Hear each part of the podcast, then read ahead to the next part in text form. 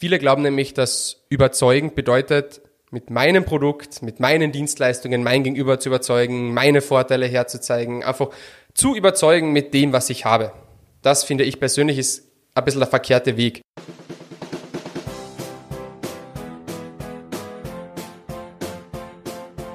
Willkommen bei dem Podcast, der genauso viele Fragen stellt, wie er auch beantwortet. Dein Podcast für Marketing und Kommunikation. Willkommen bei Wie kommt die Luft in die Paprika? Mit deinen beiden Experten Gregor und Paul.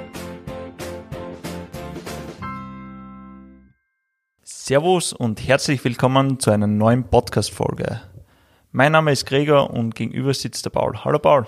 Grüß dich Gregor, hallo. Wie einige vielleicht schon wissen, stellen wir uns gegenseitig Fragen. Eine Folge beantwortet der Paul Fragen zum Thema Kommunikation, in der anderen Folge beantworte ich Fragen zum Thema Marketing. In der letzten Folge habe ich ja das Thema, wie finde ich meinen ersten Kunden beantwortet und darauf aufbauend möchten wir in dieser Folge darüber reden, wie ich mein Gegenüber im 1 zu 1 Gespräch am besten überzeuge. Wieso genau das Thema? Ich kenne es ja von mir selbst Viele fürchten sich im 1 zu 1 Gespräch, sei es jetzt am Telefon oder wirklich live vor Ort, zum Beispiel über ihr Produkt zu reden. Und deswegen würde es mich persönlich auch interessieren, wie ich es am besten schaffe, meine Menschen in meinem Umfeld im Gespräch zu überzeugen. Deswegen habe ich gleich die erste Frage dazu, Paul. Und zwar, wenn ich jetzt besser verkaufen möchte, was auch gleichzeitig heißt, Menschen zu überzeugen, wie mache ich das? Wenn wir uns also das Thema 1 zu 1 Gespräche zur Hand nehmen oder das einmal anschauen oder generell über das Thema 1 zu 1 Gespräche reden, dann müssen wir mal schauen, um was es da genau geht, also das von verschiedenen Seiten beleuchten. Und da ist wohl einer der wichtigsten Punkte, den es in der Kommunikation gibt, der sogenannte Rapport. Und was heißt Rapport? Rapport ist der französische Ausdruck für Beziehung und ist in der Kommunikation gleichbedeutend für, wie gut kann ich denn bereits mit meinem Gegenüber. Und der wird auch von Anfang an sozusagen mitgezählt. Man kann nicht wirklich zählen, aber man sagt, es gibt äh, keinen Rapport, es gibt einen leichten Rapport, es gibt einen starken Rapport. Und was man als erstes macht, wenn man eben jemanden kennenlernt, wenn man im 1 zu 1 Gespräch ist, einmal zu schauen, Rapport aufzubauen, also eine Beziehung zu meinen Gegenüber aufbauen. Das ist doch die, diese Basis, die Grundlage einer jeden 1 zu 1 Kommunikation. Und damit man ein bisschen versteht, warum das gut funktioniert, müssen wir ganz am Anfang ein bisschen zurückreisen, nämlich ins Jahr 1988 in das schöne Italien. Es geht nämlich um das Thema Spiegelneuronen. Spiegelneuronen sind entdeckt worden von einem italienischen Forscher mit dem passenden Namen Giacomo Rizzolatti. Wie ist das passiert? Eigentlich hat man nur einen Versuch wiederholt. Bei dem Versuch ist es darum gegangen, Hirnareale beim Affen zu testen. Man hat da dem Affen ein Gerät aufgesetzt, das die Hirnschwingungen messen kann und hat dann geschaut, wenn man verschiedene Objekte dem Affen zeigt und diese nimmt und wegnimmt, was da im Gehirn des Affens passiert. Der Versuch war eigentlich schon klar, es war eine Wiederholung. Dabei ist aber bei einem sehr glücklichen Zufall etwas passiert.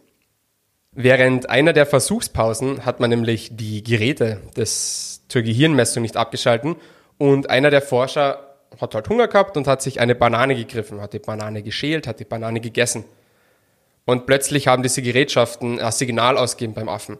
Und zwar nicht nur irgendein Signal, sondern es hat sich genau die Hirnregion aktiviert, die auch aktiviert wird, wenn der Affe selbst eine Banane essen würde. Das heißt, obwohl der Affe keine Banane gehabt hat, keine gegessen hat, hat das Hirn so getan, als würde es eine Banane essen. Und an diesem Tag, in dieser Versuchspause, hat man dann das schön klingende Hirnareal F5 gefunden, was dafür zuständig ist, dass unser Körper Spiegelneuronen auswirft. Interessant, also nur durch Glück eigentlich. Ja, also einer der größten Erfolge in der Kommunikationspsychologie wurde tatsächlich auf Zufall entdeckt, wie viele andere Dinge auch, ja.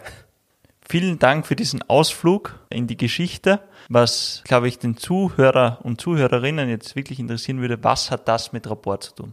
Genau die richtige Frage, denn wie wir heute mittlerweile wissen, sind diese Spiegelneuronen dafür verantwortlich, dass wir uns anpassen. Je mehr Spiegelneuronen gefeuert werden, je mehr Signale abgesendet werden, umso größer wird die Beziehung zu unserem Gegenüber. Deswegen kann man auch sagen, dass Spiegelneuronen für den Rapport ein essentieller Faktor sind. Und dadurch, dass wir das wissen, können wir damit arbeiten.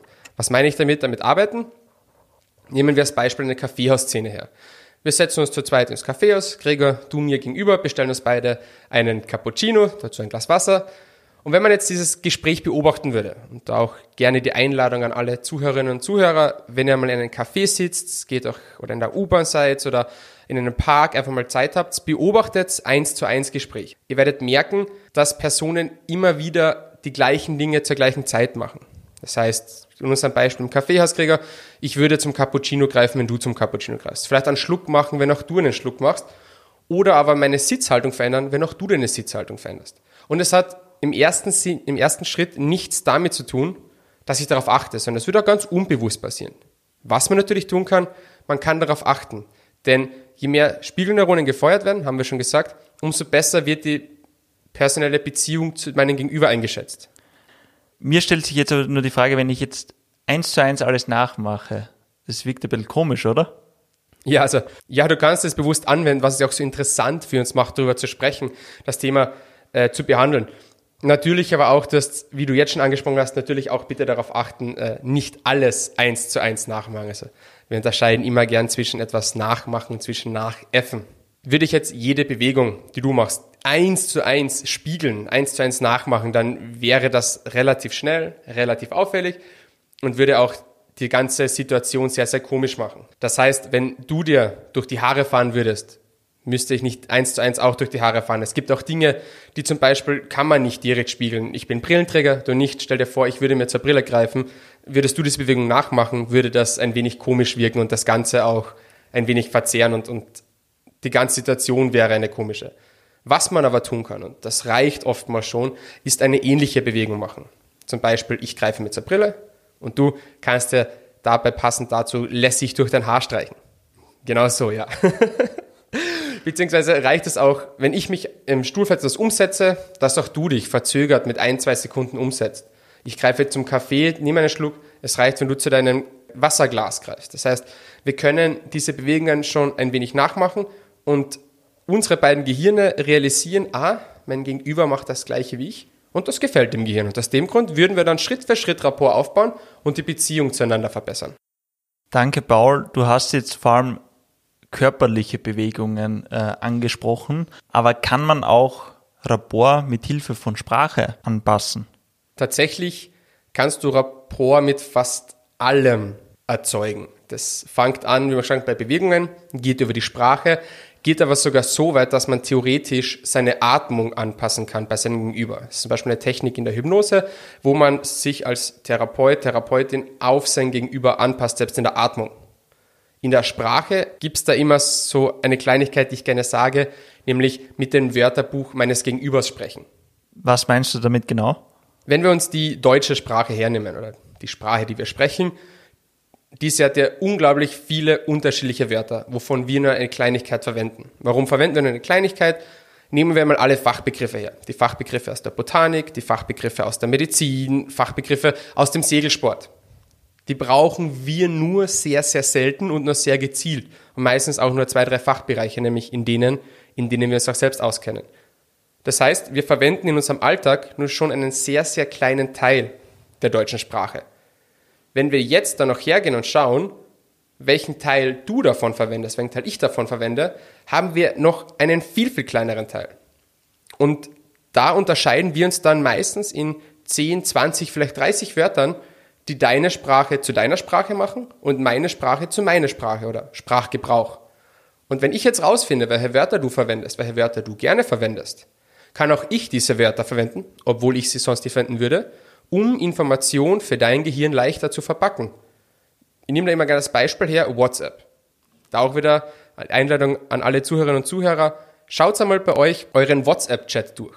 Schaut einmal rein, welche Smileys oder welche Emojis verwendet ihr in welcher Gruppe mit welcher Person. Und ihr werdet jetzt auch merken, dass ihr je nach Person Smileys unterschiedlich verwendet oder überhaupt ganz unterschiedliche Smileys verwendet. Weil einfach gewisse Gruppen andere Rahmenbedingungen für ihren Wortschatz haben, andere Vorgaben haben für was bedeutet das Smiley, was bedeutet das Wort. Aus dem Grund kann ich mich sprachlich an mein Gegenüber anpassen. Das heißt, zusammengefasst ist Rapport nichts anderes, als den Gegenüber wirklich genau zu beobachten und aktiv zuzuhören, um dann meine eigenen Handlungen daran anzupassen. Genau, und dadurch eine gemeinsame Basis zu schaffen, Beziehung aufzubauen. Und jetzt ist natürlich die Frage, wie nutze ich dieses Wissen, um meinen Gegenüber zu überzeugen? Wenn wir uns jetzt noch das Thema Überzeugen hernehmen, wir haben jetzt die Basis geschaffen. Das heißt, mein Gegenüber ist mit mir in einer, einer positiven Beziehung, sonst würden wir nicht miteinander reden. Und wir haben es jetzt geschafft, auch in ein tieferes Gespräch zu kommen. Das ist so der Sinn von Rapport. Wenn wir jetzt über das Thema Überzeugen reden, und Überzeugen ist immer so, so ein großes Schlagwort, finde ich, da höre ich oft von Bekannten oder auch in der Arbeit, dass viele Leute da aus meiner Sicht ein bisschen eine, eine falsche Einstellung zu dem Wort haben. Viele glauben nämlich, dass überzeugen bedeutet, mit meinem Produkt, mit meinen Dienstleistungen mein Gegenüber zu überzeugen, meine Vorteile herzuzeigen, einfach zu überzeugen mit dem, was ich habe. Das finde ich persönlich ist ein bisschen der verkehrte Weg. Denn wenn du mich fragst, bedeutet überzeugen, deine Needs herauszufinden. Also überzeugen bedeutet für mich herauszufinden, was du als mein Gegenüber wirklich brauchst, was dich interessiert und wo ich dir helfen könnte. Hättest du dafür ein Beispiel? Ja, können wir gerne das machen. Nehmen wir vielleicht ein recht bekanntes The Wolf of Wall Street, den Film kennst du? Super Film. Nehmen wir da einfach gleich die Szene, wo der Stift verkauft wird. Für alle, die diesen Film nicht kennen, das ist eine kurze Szene, wo die Hauptperson eine andere Person bittet, ihr den Stift zu verkaufen. Und die zweite Person nimmt den Stift weg und fragt die erste Person um eine Unterschrift. Natürlich sagt die erste Person, na, jetzt bräuchte ich zuerst einen Stift. Was ja in der Theorie ganz schön klingt und auch in diesem Film sehr passend ist, da ist aber noch ein Problem zur Realität. Denn ich kann ja nicht einfach zu meinem Gegenüber gehen und ihm was wegnehmen und dann sagen mit, hey, brauchst du das zufällig? Was auch bei uns der Fall ist, weil in den wenigsten Fällen, wenn man nicht zufällig eine Nische entdeckt hat, hat man ein Produkt, eine Dienstleistung, die auch genau diese Nische abdeckt. Das heißt, in den meisten Fällen gibt es mein Produkt, meine Dienstleistung schon auf die eine oder andere Art und Weise. Das heißt, was in diesem Fall überzeugend bedeuten würde, wäre zu zeigen, warum mein Produkt oder meine Dienstleistung besser ist als das, was du bis jetzt verwendest. Also warum mein Stift besser wäre als der Stift, den du bis jetzt hast. Jetzt ist natürlich die Frage, wie genau komme ich dahin? Also wie genau verkaufe ich dir am besten den Stift? Wie überzeuge ich dich davon, dass mein Stift der bessere ist? Können wir ja mal probieren, oder? Können wir gerne machen. Gleich vorweg, äh, wir werden hier mit sehr vielen W-Fragen arbeiten. Und zwar kein Warum und kein Wieso, sondern aus meiner Sicht funktioniert Überzeugen am besten mit Fragen. Das heißt, was ich machen werde, ich werde dir Fragen zum Stift stellen, um herauszufinden, was denn dich wirklich interessiert an einem Stift. Wenn ich nämlich einfach nur meine Stifte nehme und dir aufzähle, warum mein Stift gut ist, warum mein Stift der passende Stift für dich ist, ist das für mich so, als würde ich ein Reh jagen wollen. Dafür nehme ich meine Jagdflinte her, stelle mich vor den Wald, schieße in den Wald rein und hoffe, dass mir ein Reh hineinhüpft. Denn ich weiß ja nicht, was dir interessiert und ich werfe mit allen meinen Vorteilen um mich und hoffe, dass dich einer davon interessiert. Aus diesem Grund würde ich jetzt einfach mal starten herauszufinden, was dich denn an einem Stift interessiert, generell an deinem Stift interessiert. In diesem Fall meine Frage, Gregor, was macht denn einen Stift für dich besonders? Ja, also ein besonderer Stift muss nach meiner Meinung zwei Sachen erfüllen. Er muss hochwertig produziert sein und ein schönes Design haben. Jetzt wissen wir mal, ein Stift für dich, Gregor, muss hochwertig produziert sein und ein gutes Design haben. Das sind aber zwei sehr schön klingende Worte, aber die helfen mir noch nicht wirklich weiter. Aus diesem Grund gleich die zweite Frage darauf. Was bedeutet für dich denn hochwertig produziert? Hochwertig produziert bedeutet für mich, dass die Materialien, die verwendet werden, einen gewissen Standard erfüllen, dass es zum Beispiel kein Plastik ist, äh, dass die Verarbeitung gut ist, das heißt, es bricht nicht irgendetwas leicht ab, hat ein gewisses Gewicht und so weiter. Und was bedeutet für dich ein gutes Design? Er muss einen gewissen ästhetischen Anspruch haben, plus er muss auch gut in der Hand liegen, was für mich Design ist. Und genau da könnte ich jetzt dann äh, noch einmal einhaken. Also immer weiter in die Tiefe fragen, bis ich genau weiß, was ein Stift für dich braucht. Das heißt, damit haben wir einmal geklärt, was mein Stift erfüllen muss, dass ich dir den Stift verkaufen kann. Wenn ich jetzt sage, ja, ich kann ihn, so wie du es möchtest, hochwertig produzieren, nicht das Plastik, auch das Design, dein Logo schon drauf, es passt alles, fehlt noch eine andere Frage, weil du hast ja bereits einen Stift. Also würde ich dich auch direkt einmal fragen, was du denn an dem Stift, den du bis jetzt benutzt, verändern würdest. Dadurch, dass ich derzeit hauptsächlich Werbegeschenke verwende als Stifte, ist alles, was ich vorher gesagt habe, ist änderbar. Und schon weiß ich, okay, was sind die Sachen, die dein derzeitiger Stift falsch macht und was sind die Sachen, die ich brauche, um dir einen Stift zu verkaufen, der uns auch beiden einen Mehrwert liefert. Dir einen Mehrwert, wo du den Stift bekommst, den du möchtest und mir natürlich den Mehrwert, weil ich einen Stift produzieren kann für dich. Vielen Dank für das Beispiel. Ähm, gibt es da jetzt ein System, wie ich mich da durcharbeiten kann? Ja, dazu gibt es natürlich ein System. Wir wissen, in der Kommunikation gibt es zu fast allen eine passende Methode, ein passendes Modell. Hierbei habe ich gearbeitet mit dem Metamodell aus NLP, Neurolinguistisches Programmieren für alle, die es noch nicht kennen. Worum geht es dabei? Zusammengefasst kann man sagen, geht es bei Metamol darum, einzelne Wörter in einem Satz zu hinterfragen und somit in die Tiefe zu fragen. Also wie komme ich schnell in die Tiefe? Denn in der Tiefe liegt die wahre Information, also jene Information, die mich auch wirklich interessiert. Wie bei deinem Beispiel, ich habe dich gefragt, was ein Stift für dich braucht und du hast gesagt, hochwertige Qualität. Und ich hinterfrage das und frage, was bedeutet hochwertige Qualität für dich? Und du zählst was auf und von diesen Aufzählungen kann ich wieder etwas hinterfragen und immer weiter in die Tiefe fragen. Und so kann ich das auch bei einer Dienstleistung machen, so kann ich das bei einem anderen Produkt machen, so kann ich es natürlich auch im täglichen Gespräch machen, um die Information zu kriegen, die ich brauche. Das heißt, ich stelle am Anfang allgemeine Fragen und grab dort dann oder ich suche mir dann ein Wort heraus, wo ich näher nachfrage, um es genauer zu definieren, was er damit meint. Aber gibt es da nicht die Gefahr, dass es für den Gegenüber nervig wird? Natürlich auch da aufpassen, die Dosis macht das Gift. Ich würde nicht immer und immer wieder fragen, was bedeutet das für dich? Was bedeutet das für dich? Sondern ich stelle eine allgemeine Frage, dann hinterfrage ich zwei, drei Wortstücke, also zwei, drei Satzstücke, beziehungsweise immer die Antworten, die ich bekomme auf meine Frage und kann dann natürlich wieder dazwischen was reinreden. Also ich kann ja auch nicht nur hinterfragen, was das Wort für dich bedeutet, ich kann ja auch einmal das Ganze zusammenfassen, um zu zeigen oder zu hinterfragen, ob ich das wirklich verstanden habe. Das heißt, ich würde wieder fragen, okay, habe ich richtig verstanden, dass hochwertiges Design oder ein gutes Design für dich XYZ bedeutet? Natürlich hast du recht, da gilt das Gleiche wie beim Rapportaufbau, beim Spiegeln. Immer und immer wieder das Gleiche machen wird sehr auffällig, sehr nervig und überfordert das Gegenüber auch ab und zu. Das heißt, kurz und knapp zusammengefasst heißt für dich überzeugen, Fragen stellen. Genau, mit den richtigen Fragen herausfinden, was man gegenüber braucht. Perfekt. Jetzt haben wir ja sehr allgemein darüber geredet. Jetzt würde ich noch genau wissen, was das zum Beispiel für mich oder für unsere Zuhörer bzw. Zuhörerinnen bedeutet, wenn sie eine Dienstleistung verkaufen möchten.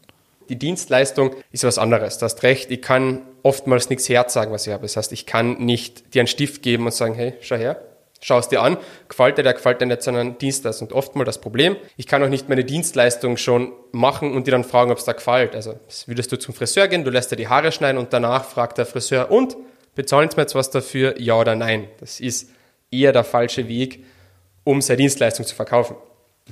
Aus diesem Grund ist für mich Überzeugen bei Dienstleistungen gleichgestellt mit einer Vertrauensbasis schaffen. Denn der Grund, warum man in eine Dienstleistung investiert, warum du dir eine Dienstleistung holst oder deine Dienstleistung verkaufst, ist ja Vertrauen. Es ist entweder das Vertrauen, was du deinem Dienstleister gibst, deiner Dienstleisterin, oder das Vertrauen, was deine Kunden, Kundinnen dir geben. Und dazu passend habe ich eine kleine Studie da gefunden, die eigentlich für mich Vertrauen sehr gut zusammenfasst. Da ist nämlich drin beschrieben, dass Vertrauen auf drei großen Säulen basiert oder dass Vertrauen auf drei großen Punkten basiert. Nämlich im ersten Schritt muss Vertrauen selektiv sein. Würden wir jeden vertrauen, wäre Vertrauen nichts mehr wert. Das heißt, wir können einfach nicht jeder Person da draußen vertrauen. Wir müssen uns aussuchen, wen wir vertrauen. Im zweiten Schritt muss Vertrauen begründbar sein. Das haben wir sehr oft im Marketing dass man sich ihm das ja oftmals kauft man sich etwas und begründet im Nachhinein, warum das nicht so teuer war, warum es das gefällt. Und der dritte Schritt, es muss bewusst entschieden werden. Vertrauen wird höher, je mehr Schritte ich selbst setze. Das heißt, wenn ich einen Schritt auf dich zumache, weil ich deine Dienstleistung in Anspruch nehmen möchte, ist das schon ein viel stärkerer Effekt, als wenn zum Beispiel du als erster auf mich zukommst. Und natürlich am allerstärksten ist der Effekt, wenn wir beide einen Schritt auf uns zumachen. Und wenn genau diese drei Punkte erfüllt sind, hat man eine Vertrauensbasis. Und mit dieser Vertrauensbasis kann man dann auch Dienstleistungen verkaufen, natürlich auch Produkte verkaufen. Das heißt, wenn ich Dienstleistungen an den Mann, an die Frau bringen möchte, würde ich einmal schauen, wie schaffe ich es bei meinem Gegenüber, diese Vertrauensbasis herzustellen. Das klingt ja schon sehr interessant. Was ich mir jetzt frage, ist, wie kann ich das in der Praxis anwenden? Da haben wir zum Glück die Antwort ganz am Anfang dieser Folge, nämlich 1 zu 1 Gespräch, Thema Rapport. Das heißt, als allererstes Rapport schaffen. Generell mein Tipp, egal bei was. Allererstes ist immer das wichtigste Rapport. Und dann geht man eben diese drei Schritte durch und schaut einfach, wie kann ich als vertrauensvolle Person ausgewählt werden. Fällt darunter auch, dass ich zum Beispiel schon im Vorhinein ein paar Tipps, ein paar Wissensinputs liefere? Ja, genau. So wie du in der letzten Folge angesprochen hast, einfach offen, ehrlich sein, auch schon einen Schritt auf einen zugehen. Das wäre fast dieser dritte Punkt, den ich gesagt habe. Einen Schritt zugehen. Ich helfe dir und wenn es dir gefallen hat, komm auch du einen Schritt auf mich zu. Dann wird die Person sich selektiv für mich entscheiden, kann das begründen, weil ich habe bereits etwas bekommen, also du bist ja schon diesen einen Schritt auf die Person zugegangen damit kann sie begründen, ich vertraue dieser Person und dann wird sie im dritten Schritt auch einen Schritt auf dich zumachen. Und dann ist der Schritt gekommen, wo ihr auf einer gemeinsamen Basis seid, wo ein möglicher Kauf, Verkauf möglich ist. Perfekt, Paul. Genau das wollte ich hören und ich glaube, dass unsere Zuhörer das gleich bei der nächsten Möglichkeit ausprobieren werden, oder? Ich hoffe doch. Dann möchte ich jetzt die Folge zusammenfassen. Also anfangen tut man, wenn ich wen überzeugen möchte mit Rapport aufbauen, das heißt Beziehung aufbauen, äh, damit ich auf eine Wellenlänge mit dem Gegenüber komme. Der zweite Schritt wäre dann das Überzeugen, das heißt, ich stelle die richtigen Fragen, Stichwort Metamodell. Und der letzte Punkt wäre das Vertrauen aufbauen. Und da hast du ja gesagt, Vertrauen besteht aus drei Punkten. Das heißt, Vertrauen muss selektiv sein. Ich kann ja nicht jedem vertrauen, das heißt, ich habe eine Auswahl. Ich muss begründen können und ich muss bewusst entscheiden, dieser Person zu vertrauen. Das heißt, ich muss einen Schritt auf sie zugehen. Stimmt das so? Stimmt genauso, ja. Dann sage ich danke, lieber Paul, für dieses ausführliche Gespräch. Und natürlich möchten wir euch nicht die entscheidende Frage zum Schluss vorenthalten. Und zwar lautet die heutige Frage. Was ist eigentlich das Gegenteil vom Gegenteil? Wenn du die Lösung dazu weißt oder selbst Fragen hast, die du Paul oder mir stellen möchtest, schreib uns eine Mail an fragen.paprikapodcast.at und vielleicht beantworten wir schon im nächsten Podcast deine Frage. Wir wünschen euch einen schönen Tag bzw. Abend. Bis zum nächsten Mal.